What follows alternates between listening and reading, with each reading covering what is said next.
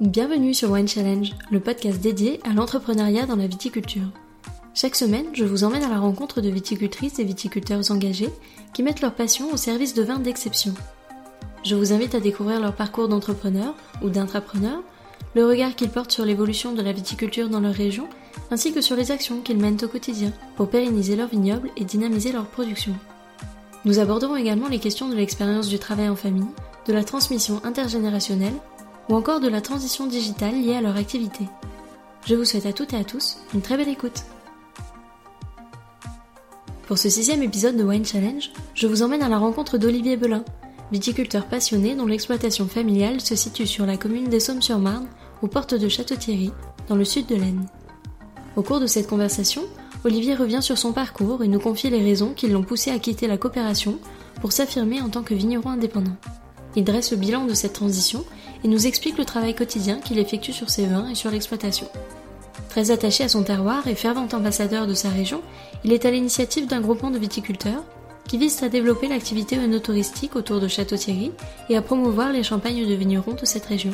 Il nous en dit donc plus à ce sujet, et notamment sur le festival Champagne et vous, dont la cinquième édition se déroulera les 20 et 21 octobre prochains à Château-Thierry. L'occasion pour nous tous d'aller à la rencontre de nombreux viticulteurs le temps d'un week-end festif et culturel. C'est donc un épisode placé sous le signe de l'entrepreneuriat et de l'œnotourisme que je vous propose d'écouter aujourd'hui, au travers du regard d'Olivier, vigneron engagé à la passion communicative. Alors sans plus attendre, place à l'épisode du jour.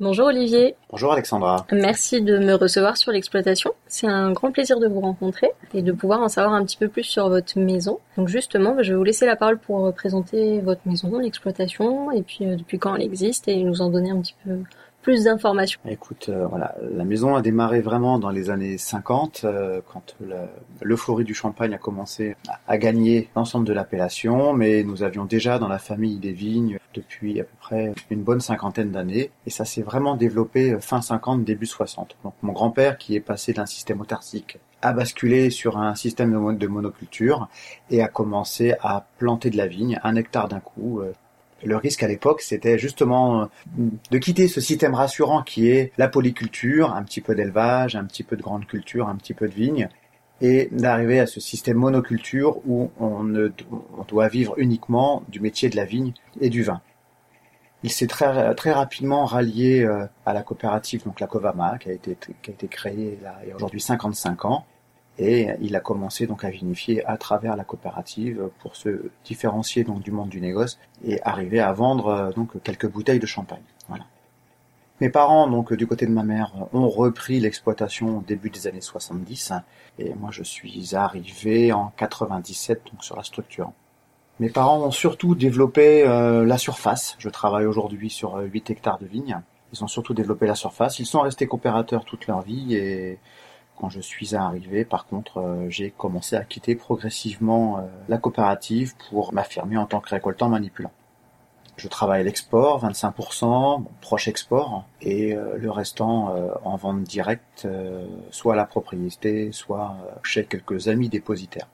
Depuis 5 ans, j'ai pris conscience qu'on pouvait travailler en parcellaire, un peu comme à la bourguignonne, ça veut dire dès la vendange et même en amont, dès la structuration de la cuverie, parce que j'ai restructuré la cuverie par rapport à ça, vinifier en parcellaire, par type de sol. Et dans la vallée de la Marne, on a une chance énorme d'avoir une diversité de types de sols entre les tuffes calcaires, les sols sableux, les sols de limon, les sols de sédiments donc liés à la rivière, plus les trois cépages. C'est évident qu'on n'a pas le même style en termes d'expression minérale, de salinité extrait par la plante.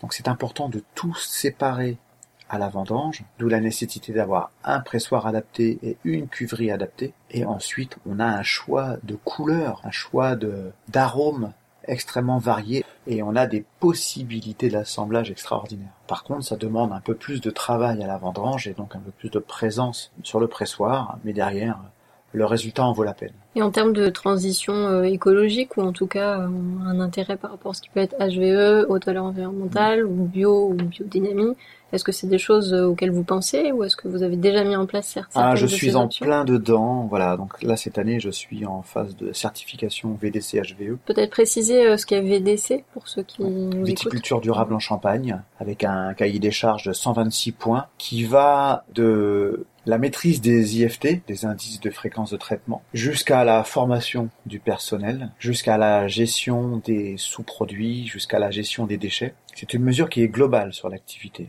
On a déjà fait abstraction en très grande partie des herbicides. Euh, il manque plus grand chose pour être à 100% sans herbicides. On maîtrise déjà plutôt bien les IFT et même sur des années compliquées comme 2018 avec de forts orages euh, sur l'ensemble de la Champagne et sur la vallée de la Marne, nous avons aussi eu euh, quelques centaines de millimètres tombés au mois de mai et au mois de juin. On arrive à travailler en réduction de dose. Donc en termes de répartition, donc sur le vignoble, vous travaillez, je suppose, les trois cépages? Ouais. Trois cépages, donc 60% euh, meunier, vigneron de la vallée de la Marne, évidemment le meunier est présent et même le, le meunier est roi. 30% chardonnay et 10% pinot noir. J'ai un cépage de cœur qui n'est surtout pas le plus simple, c'est le meunier, qui donne une telle richesse. La région est, il me semble, moins propice au pinot noir, qui mérite des attentions toutes particulières, notamment euh, pour arriver à sortir euh, des jus qui, qui ont du caractère le pinot noir euh, un peu plus délicat à travailler qui euh, nécessite des soins tout particuliers comme la vendange en verre si on veut obtenir des jus de caractère. C'est un cépage fragile euh, tant sur la vigne que sur le pressoir et en cuverie.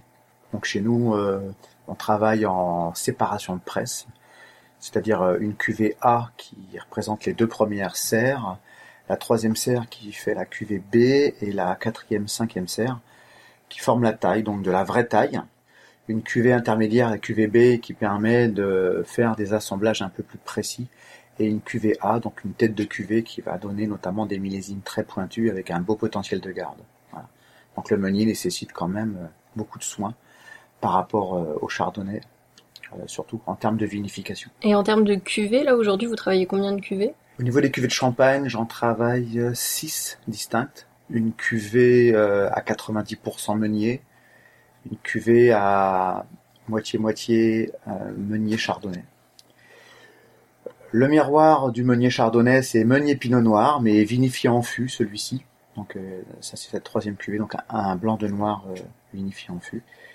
Et un rosé de saignée, un rosé d'assemblage, donc rosé de saignée 100% meunier, un rosé d'assemblage et une cuvée millésimée. Là on est sur quel millésime du coup en ce moment? En ce moment, on tourne sur 2011 et on commence tout doucement en 2012 sur les millésimes. Après, sur les BSA, on est sur, plutôt sur 2015. Et là, vous parlez du passage en de chêne. Est-ce que c'est quelque chose que vous travaillez depuis longtemps? La vinification en de chêne est assez récente. J'ai commencé en 2012.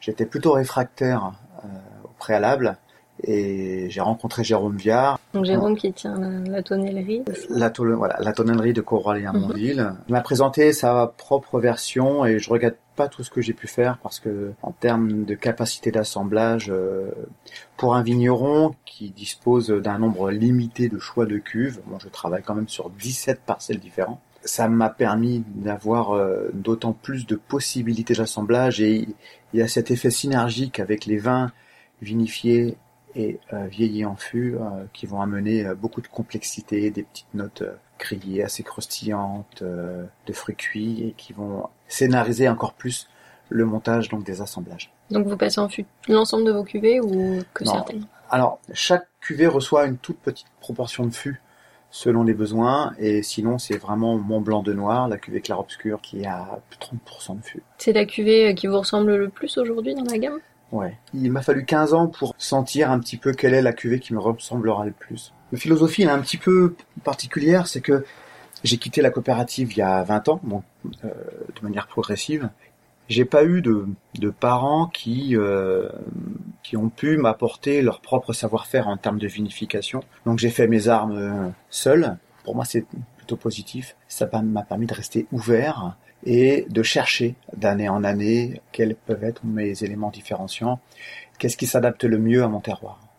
Donc euh, voilà, il faut une quinzaine d'années pour euh, se structurer et trouver sa propre identité. J'ai eu la chance d'avoir en plus des parents très ouverts. Quand je suis revenu donc sur l'exploitation à 25 ans, ils m'ont laissé les clés de la maison et vas-y, on te laisse gérer. Et justement, c'était une angoisse euh, pour vous. Vous auriez aimé que dès le début, euh, peut-être qu'ils vous il vous guide un peu plus ou est-ce que vous vous êtes dit bon bah c'est tout, j'y vais, j'ai appris à l'école, je vais mettre en pratique sur l'exploitation? Au niveau de la vigne, mon père est resté plutôt présent, même si très rapidement, euh, dès les années 90, on a commencé à enherber quasiment tout le vignoble. Alors lui n'était pas forcément favorable. Alors on essaye de travailler de manière euh, cohérente. Attends, on va faire un essai sur un hectare. Qu'est-ce que t'en penses? Au bout de deux ans, il m'a dit non mais c'est bon, on va enherber tout le vignoble.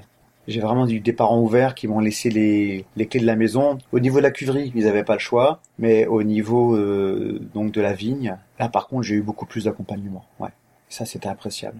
Et notamment, ça me permettait de me concentrer surtout sur la partie vigne et cave et de reconstruire en parallèle euh, toute la gamme euh, donc de champagne de la Maison Belin. Et qu'est-ce que vous diriez bah, aux jeunes de 25 ans qui arrivaient sur l'exploitation avec le recul que vous avez aujourd'hui? Oser prendre des risques, sortir des sentiers battus, euh, pas forcément écouter tout ce que le monde dit, mais il faut y aller avec le cœur. Si on n'ose pas, malheureusement, euh, il se passera pas grand-chose. Osez et adaptez-vous. Je pense qu'il faut, il faut tester. Il faut tous les ans se dire je fais un test sur quelque chose. Il faut tester.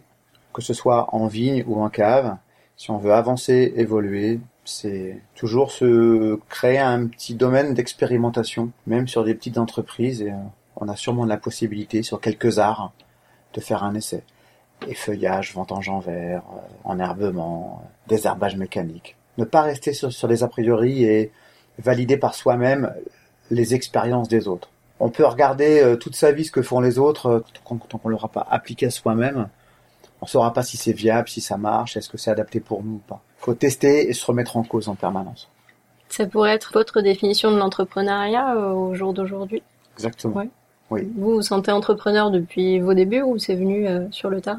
Non, je me suis senti entrepreneur dès le début parce que quand vous quittez la coopérative euh, rapidement, il faut faire faut faire face à des à des emprunts et donc à des investissements, concevoir sa cuverie, comment je vais gérer mon flux matière, euh, vers quel type de vinification je m'oriente. L'esprit d'entrepreneuriat, il est arrivé dès le démarrage. S'il y avait un mot qui devait justement définir ce, travail euh, que vous faites, hein, cette philosophie, euh, quel pourrait être ce mot? Évolution. Nous sommes en perpétuelle évolution. Rien n'est figé. Nos envies, nos goûts, notre palais évoluent. Et là, c'est la force du vigneron, c'est de donner ces produits vivants qui mûrissent avec le temps, c'est-à-dire qui mûrissent avec le vinificateur. Pour moi, c'est une force. Et aujourd'hui, donc, vous parliez tout à l'heure d'une part à l'export, même si c'est pas le grand export. Euh, c'est quelque chose que vous envisagez de développer de plus en plus, ou est-ce que vos 25% à l'export vous conviennent pour le moment? Moi, ça me va bien, 25% à l'export, parce que j'estime que le marché français est, est, vraiment délaissé. On a ce lien culturel avec les Français à renouer. Avant d'aller à l'export, on a un client qui est juste au coin de la rue, et pour ça, la partie œnotouristique a toute son importance et, et prend toute sa mesure. Il y a ce lien à recréer.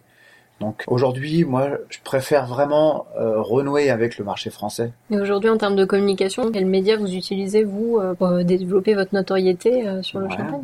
Alors pour développer la notoriété de la maison, la première c'est de participer aux guides, aux concours qui sont reconnus en France et à l'export. C'est la première chose à faire quand on veut travailler sur la notoriété de nos cuvées.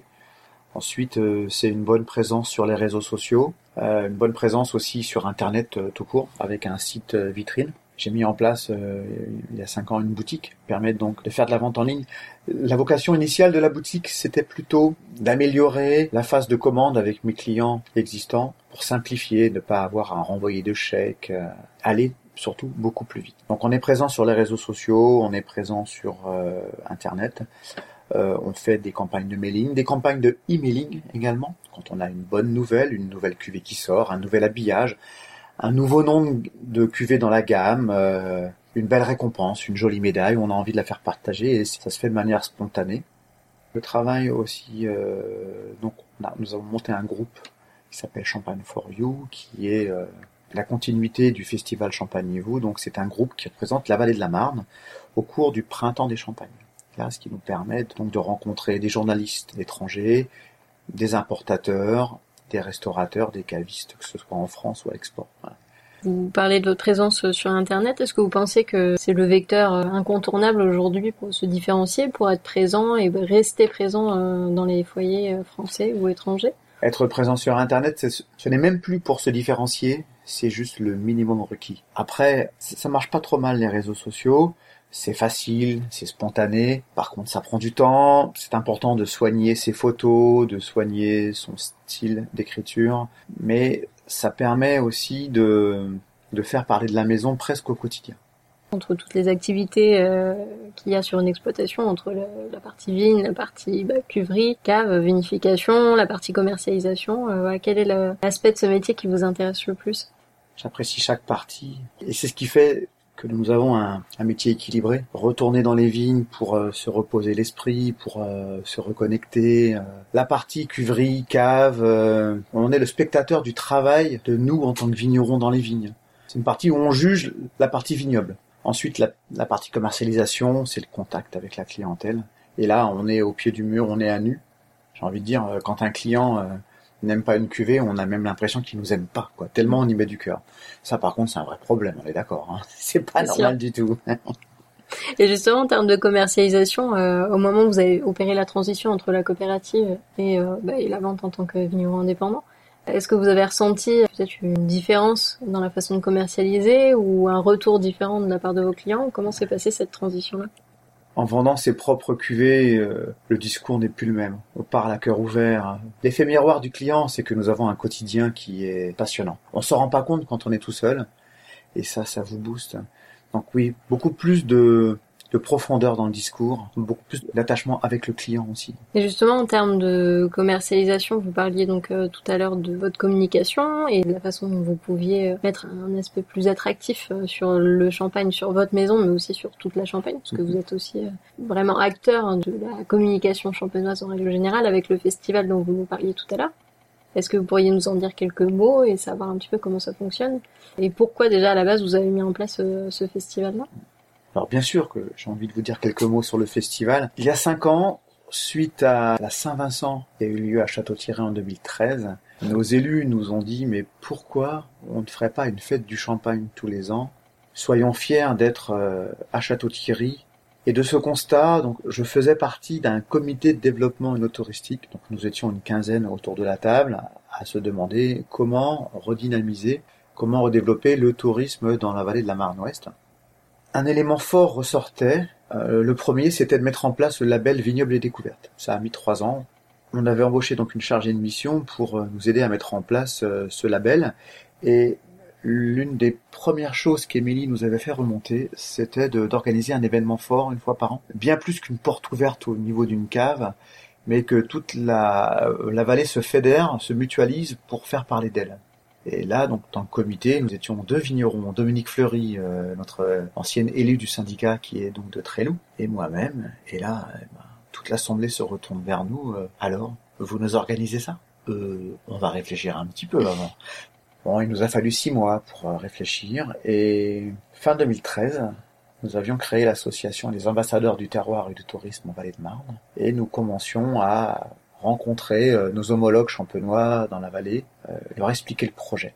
Et on est parti d'une dizaine de, confrères. Aujourd'hui, on est plus de 40, avec un total de plus de 80 bénévoles dans l'association. L'objectif de cette association, c'est d'organiser des événements thématisés champagne dans le but de la promotion du produit et de la destination. Et cette année, nous organisons la cinquième édition. Surtout, nous mettons en avant euh, l'amitié France-Amérique parce que nous célébrons les 100 ans de la fin de la Première Guerre mondiale, il nous paraissait important aussi de le célébrer. Donc euh, ce festival, Champagnez-vous, c'est un espace de dégustation et de rencontre avec les vignerons. C'est un espace culturel et artistique. Et cette année, nous travaillons avec notre parrain qui est C215, un artiste graffeur euh, donc dans la rue qui expose actuellement au Panthéon à Paris et qui nous accompagne euh, sur le sur le festival donc pour cette partie cette partie artistique c'était important pour nous toujours d'avoir un côté culturel haut de gamme, un espace où on se sent bien, où on, y vient pour euh, vivre une expérience. Et donc, dans le thème d'expérience, je, le, je le nomme festival expérientiel. C'est que notre visiteur vient vivre une émotion, vient vivre quelque chose. Il va apprendre à dégorger avec l'équipe des vignerons euh, de Passy-sur-Marne. Il va avoir à sa disposition un atelier dégustation à l'aveugle, donc un espace sensoriel. Euh, cette année, on travaille sur un laboratoire, comprendre toute la magie du champagne à travers une vision un petit peu plus œnologique. Et oui, cette année, euh, un très bel atelier aussi lié à la thématique Amitié France-Amérique, comme euh, l'un des symboles forts de, donc des États-Unis, c'est le street art, par la présence de C215 et aussi par la présence de Street Color, qui est une association locale de Château-Thierry, qui nous fera un atelier dessin à la bombe, magnifier nos objets du quotidien, tels nos tonneaux, nos cuves, nos palettes, rendre artistique les objets qui nous sont familiers, que l'on voit euh, tous les jours, eh bien on peut en faire des œuvres d'art. Le festival se passe sur le château médiéval de Château-Thierry. L'occasion d'ailleurs de visiter aussi les plus grandes cuisines médiévales d'Europe. L'occasion aussi de visiter le castelloscope, c'est-à-dire l'histoire du château, comment il s'est construit et comment il s'est démantelé. De déguster une coupe de champagne en face des vignes et de prendre son temps et d'admirer les œuvres d'art, d'écouter de la musique. Il y, a, il y a toujours un orchestre qui joue et c'est d'amener voilà ce côté campagne champagne, d'amener euh, cet art de vivre à la française et à la champenoise. C'est tout ça l'esprit du festival. Et nous derrière, nous avons créé quelque chose d'unique qui est une cohésion de groupe entre ces 40 vignerons qui font partie de l'association. Cette cohésion, on aime se rencontrer, on aime travailler en commun pour euh, mutualiser nos forces, pour créer ce festival et derrière, ça crée bien plus que des, que des relations professionnelles. On crée des rencontres, on échange sur la vigne, sur le vin, sur les cuvées. Et donc la prochaine euh, date de ce festival Bien sûr, la prochaine date. Eh bien, rendez-vous le 20 et 21 octobre 2018 au château médiéval de Château-Thierry pour euh, découvrir cette cinquième édition. Donc ça, c'était un gros challenge euh, pour vous, plus euh, collectif. Et est-ce qu'il y a un challenge qui vous attend, mais sur votre exploitation, là, pour le coup? À titre privé, je viens de terminer un gros morceau en termes de structuration. Depuis cinq ans, j'ai revu toutes mes cuvées, c'est-à-dire l'identité propre intrinsèque sur la composition par rapport au cépage, par rapport au terroir, par rapport à cette identité parcellaire. Et en même temps, j'ai revu le nom des cuvées, des cuvées euh, plus poétiques qui nous ressemblent. J'ai fait ça, j'ai commencé il y a trois ans avec une agence de com, euh, où là c'est un vrai remue-ménage avec euh, des questionnaires de Proust. On va chercher très loin des noms pour arriver à la fin à des choses simples et tellement évidentes qui fait que les cuvées maintenant se portent d'elles-mêmes et, sont complètement identitaires et ne ressemblent qu'à elles-mêmes. Et que ce soit pour bah, justement ce défi-là de, de, revoir un petit peu toute la gamme, ou pour un autre défi euh, antérieur. Euh, est-ce que vous avez rencontré des difficultés que vous avez forcément surmontées et quelles euh, solutions vous avez mis en place à ce, moment-là? Les difficultés, c'est notamment la partie commerciale parce que difficile d'être bon partout et nous sommes d'abord des vignerons et nous sommes trop petits pour avoir un agent commercial, nous sommes trop petits pour avoir un responsable export ou un responsable commercial. La taille critique pose un problème. C'est là peut-être la prochaine marche à franchir, comment nous vendons nos bouteilles demain, comment nous développons? Je pense que la difficulté que j'ai rencontrée aujourd'hui, c'est voilà, et demain je fais quoi? En termes de commerce.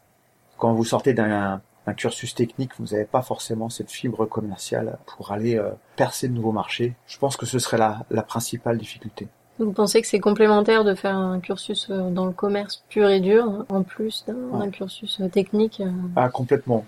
Mon regret, mon regret sur euh, sur mon parcours euh, scolaire, voilà, c'est de ne pas avoir consacré deux années sur la partie commerciale. Et est-ce que vous auriez aimé aussi peut-être euh, voyager dans d'autres régions viticoles, en France ou même à l'étranger, pour apprendre un peu plus des autres? Ah, J'ai eu l'occasion de voyager un petit peu, mais sur les régions voisines, sur l'Alsace et sur la Bourgogne. Oui, j'aurais aimé voyager ailleurs et rencontrer, faire des belles rencontres.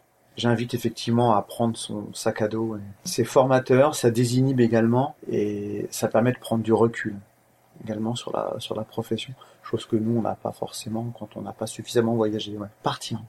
Pour finir euh, cette conversation, vous êtes forcément très attaché à l'onotourisme, ça se ressent. Est-ce que vous, vous auriez des visites incontournables à conseiller à des auditeurs ou auditrices qui ne connaîtraient pas la région? Venez voir euh, le musée Jean de La Fontaine, dans la maison natale de Jean de La Fontaine. Venez visiter l'Hôtel Dieu en centre-ville de Château. Venez visiter euh, le mémorial de Bello. Venez observer, admirer le panorama sur le monument américain. Prenez votre voiture, perdez-vous dans les petits villages. La vallée, elle est verdoyante.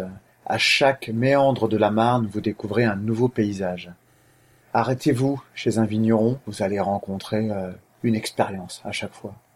Vous vous arrêterez déjeuner chez quelques bons restaurants euh, du coin, comme euh, l'adresse Rive Droite, l'auberge de Reuilly, le Saint-Jean et le château de la Marjolaine à Aulnoy, où là, dans cette demeure d'époque napoléonienne de 1850, en bordure de Marne, qui évoque énormément le style des années 20. Là, c'est un joli hôtel-restaurant où on a envie de prendre son temps. Et vous parlez du coup d'expérience aussi, de dégustation chez vos confrères. Et vous, quelle a été votre plus belle expérience, que ce soit sur une dégustation champagne ou vin euh, français ou étranger? Est-ce que vous avez un souvenir particulier d'un vin qui vous aurait marqué et peut-être influencé aussi dans votre euh, parcours sur l'exploitation? Alors ce sera pas un vin, ce sera un style. Et ce sont les, les rosés de saignée de mes confrères et qui m'ont donné envie euh, il y a cinq ans, commencer à élaborer donc des rosés de saignée 100% meunier. Et pour finir, si vous deviez euh, utiliser un mot pour euh, décrire euh, votre maison et puis votre parcours de vos débuts jusqu'à maintenant, quel serait le mot de la fin? L'ouverture, s'ouvrir aux autres et créer des rencontres. Je dis créer parce que aller vers les autres plutôt que d'attendre qu'on vienne nous voir. Mais moi j'étais ravie de venir vous voir. Un grand merci de m'avoir reçu sur l'exploitation. Merci Alexandra. À bientôt. À bientôt. Merci à toutes et à tous d'avoir écouté cet épisode. J'espère vraiment qu'il vous a plu et qu'il vous a donné envie d'en savoir plus sur l'invité du jour. En attendant le prochain, vous pouvez retrouver toutes les informations sur la maison de l'invité et son actualité sur le site wine-challenge.com. Je vous invite également à me rejoindre sur les réseaux, sur les pages Instagram et Facebook at Wine Podcast et à partager cet épisode avec tous les amoureux du vin en utilisant le hashtag du même nom. Enfin, si vous avez aimé cet épisode, je vous invite à soutenir le podcast en vous abonnant à celui-ci et en laissant votre avis sur votre plateforme d'écoute préférée. N'hésitez pas à y liker les épisodes et si vous écoutez le podcast sur iTunes, à lui donner la note de 5 étoiles. Cela m'aidera beaucoup à donner une chance à d'autres épicuriens de le découvrir. Alors merci à tous et à très vite pour le prochain épisode.